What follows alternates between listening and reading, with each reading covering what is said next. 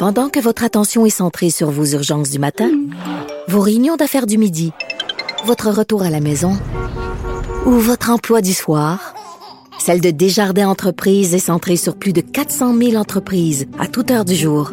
Grâce à notre connaissance des secteurs d'activité et à notre accompagnement spécialisé, nous aidons les entrepreneurs à relever chaque défi pour qu'ils puissent rester centrés sur ce qui compte, le développement de leur entreprise. Actualité. Pour nous rejoindre en studio. Studio à commercial cube.radio. Appelez ou textez 187 Cube Radio. 1877 827 2346. Les effrontés. Vous le savez, euh, je suis autrice et là je fais exprès de dire autrice. Je sais que ça chatouille euh, certaines oreilles, donc je fais un petit peu exprès. Euh, et donc à cause de ça, j'aime ça inviter des auteurs, faire découvrir des écrivains, surtout des écrivains québécois. Je trouve qu'on les entend pas assez dans les médias euh, souvent, donc ça me fait tout le temps plaisir euh, d'en recevoir ici à l'émission. Et là, je suis contente, je me gâte aujourd'hui parce que je reçois Jean-Christophe Réel. Allô? Bonjour. Vraiment, un beau nom, Jean-Christophe Réel. Ah ben c'est gentil, merci. Jean-Christophe qui a gagné avec son dernier livre, Ce qu'on respire sur Tatooine, un, le prix littéraire des collégiens. Oui. Puis ça, j'ai envie qu'on en parle tout de suite parce que pour ceux qui savent pas c'est quoi le prix littéraire des collégiens, euh, ben on en a parlé cette année à l'émission. Il y a eu une petite polémique là parce que ça avait été Oui. commandité par une un, un grand un grand groupe qu'on ne nommera pas. Ouais. Euh, ça a été suspendu puis j'étais vraiment j'étais j'étais vraiment triste parce que c'est un prix important Jean-Christophe Réel parce qu'il est décerné par des étudiants. Ah, c'est le plus beau prix, je pense, qu'on peut pas décerner au Québec, en fait. là. Moi je pense que oui. Moi aussi, j'étais triste euh, quand il y a eu la polémique, puis j'étais... Euh, je sais pas, je voulais, je voulais me... Je voulais vraiment que ça, que ça, ça marche encore, puis que ça... Parce que euh, c'est un jury, tu sais... Oui, explique un peu comment ça Ben, fonctionne. là. C'est un, c'est un- un petit jury de peut-être des journalistes, qui un petit comité qui choisit cinq œuvres. Donc, euh, c'est cinq finalistes au départ. Puis c'est un, un prix de longue haleine. Ça, ça, ça commence de, de- de novembre jusqu'à... Ouais, C'est un marathon Euh, lecture. oui, ben c'est un marathon, mais aussi de causerie. Tu sais, t'es euh, à Montréal, à Québec, à Gatineau, tu rencontres les étudiants euh, en Gaspésie, euh, à Palache, machin, partout. Puis, euh, fait que tu rencontres, puis- fait que t'es, t'es vraiment à la proximité de ton œuvre, puis on t'en parle tellement proche. Puis je pense que je vivrai plus jamais ça.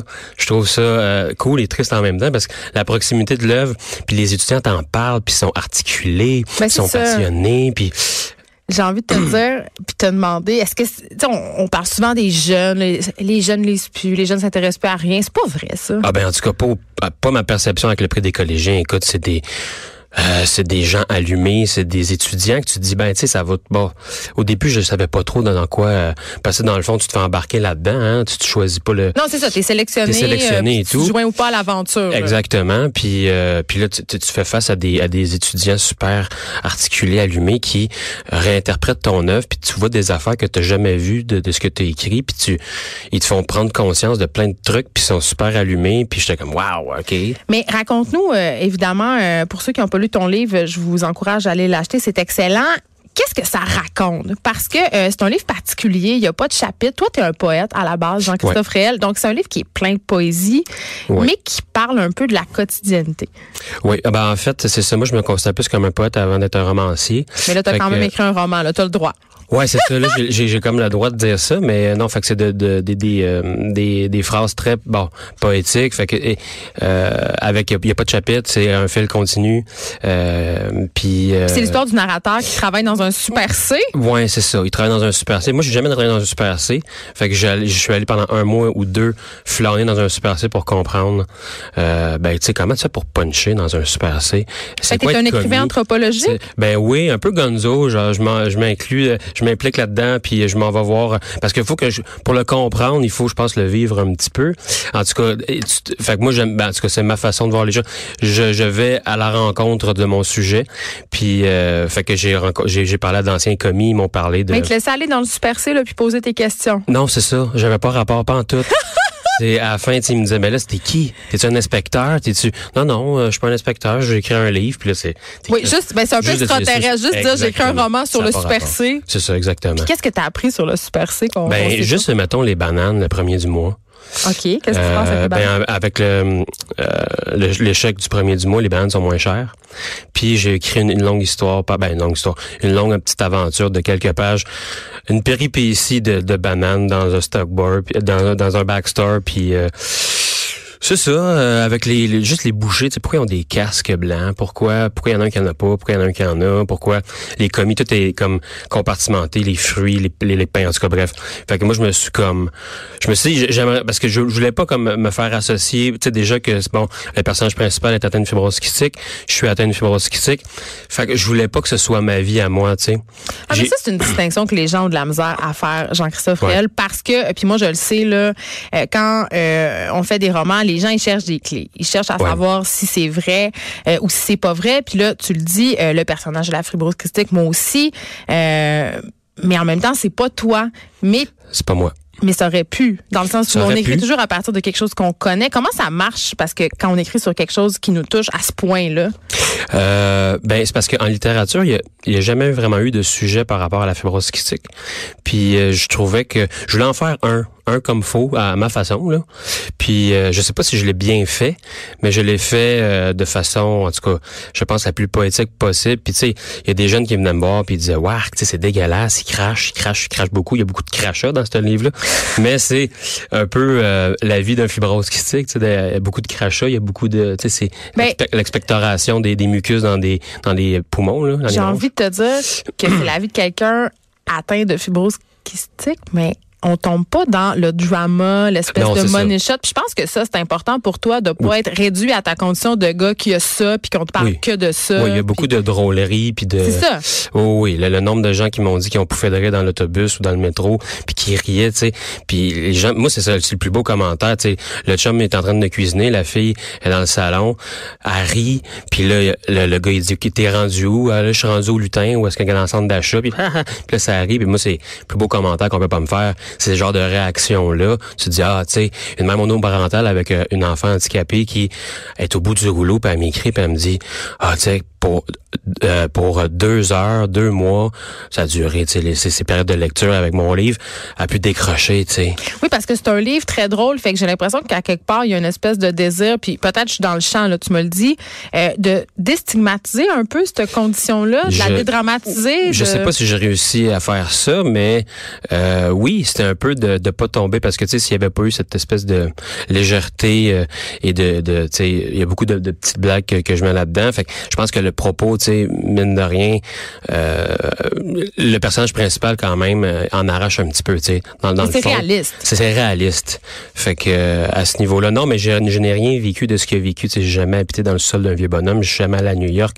J'ai jamais travaillé dans un Super C. J'ai jamais euh, fait plein d'affaires en fait là qu'il a fait. Puis euh, ça, je trouve ça le fun. Je- juste, juste le, le- le simple fait, tu sais, pas faire ça en poésie. En poésie, c'est plus tes sentiments personnels. Tu sais, c'est la moelle osseuse. Mais. Parlons-en de, de poésie, Jean-Christophe Réel, parce que tu l'as dit tantôt, avant d'être un, un romancier, tu es d'abord et avant tout un poète. On a des préjugés par rapport à la poésie quand même ici au Québec. J'ai Ouais. l'impression qu'on qu'on qu'on pense que c'est quelque chose qui appartient à notre âge puis qui rime.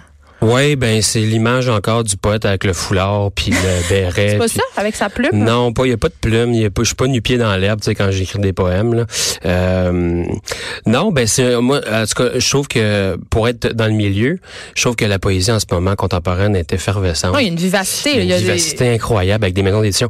Ils s'en publient de la poésie au Québec. Oui, on la parle bonne, là. souvent ici de l'écrou, euh, puis on parle, on a parlé euh, du festival off euh, de Trois-Rivières Oui. où c'est un festival Un de poésie. Merveilleux festival. Tu sais, puis c'est, des jeunes, c'est des jeunes cool qui lisent des affaires. Il y a beaucoup, j'appelle ça, euh, il y a beaucoup de sang dans le corps dans la poésie Ouais. en ce moment au Québec. Euh, pourquoi on a besoin de poésie?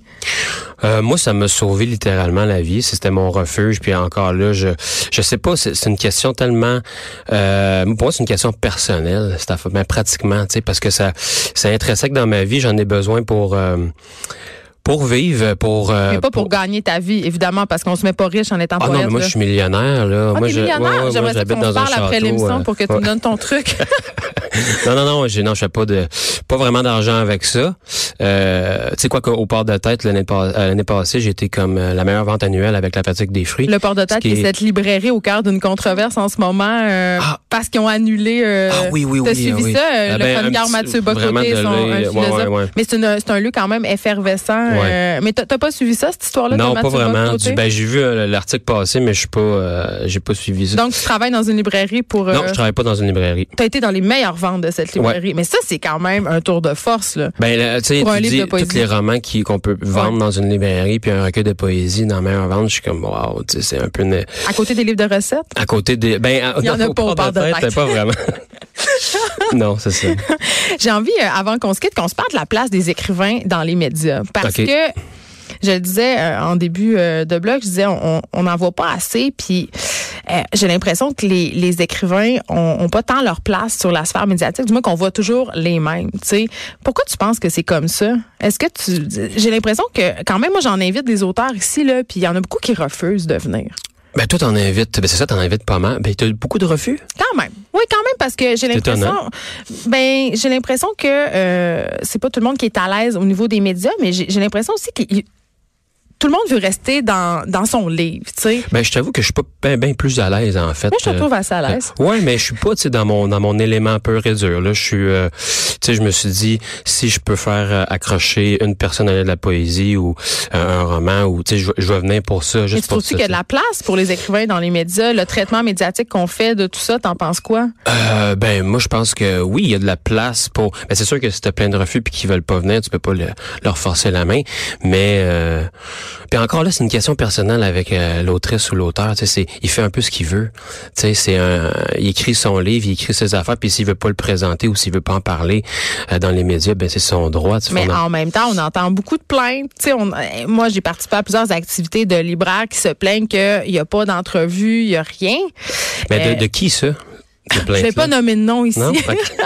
Non, mais c'est souvent le discours ambiant qu'on entend. Euh, ben, ils nous invitent pas, puis quand ils nous invitent, ils nous parlent pas de nos livres. Mais en même temps, tu sais, il y a le Ouais. côté, euh, on fait, on fait de la télé, on fait de la radio, il faut parler des sujets comme là, euh, on a parlé de Fibrose Critique, on a parlé de ton livre, mais quand même, j'ai, mais j'ai quand même l'impression, avec la jeune génération d'écrivains, qu'il y a comme plus de place dans les, des jeunes écrivains qui sont plus à l'aise avec le jeu médiatique entre guillemets.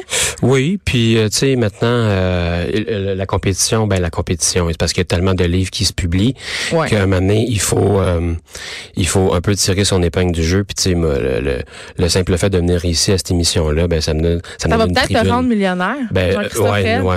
Tu vas faire des milliers de ventes. Ouais, c'est ça. Je rappelle euh, le titre de ton livre, Ce qu'on respire sur Tatooine. C'est très bon, ça a gagné le prix littéraire des collégiens. Je vous encourage à aller l'acheter si ce n'est pas déjà fait. Merci Jean-Christophe d'avoir été avec nous. C'était un plaisir. On se retrouve demain de 9 à 10.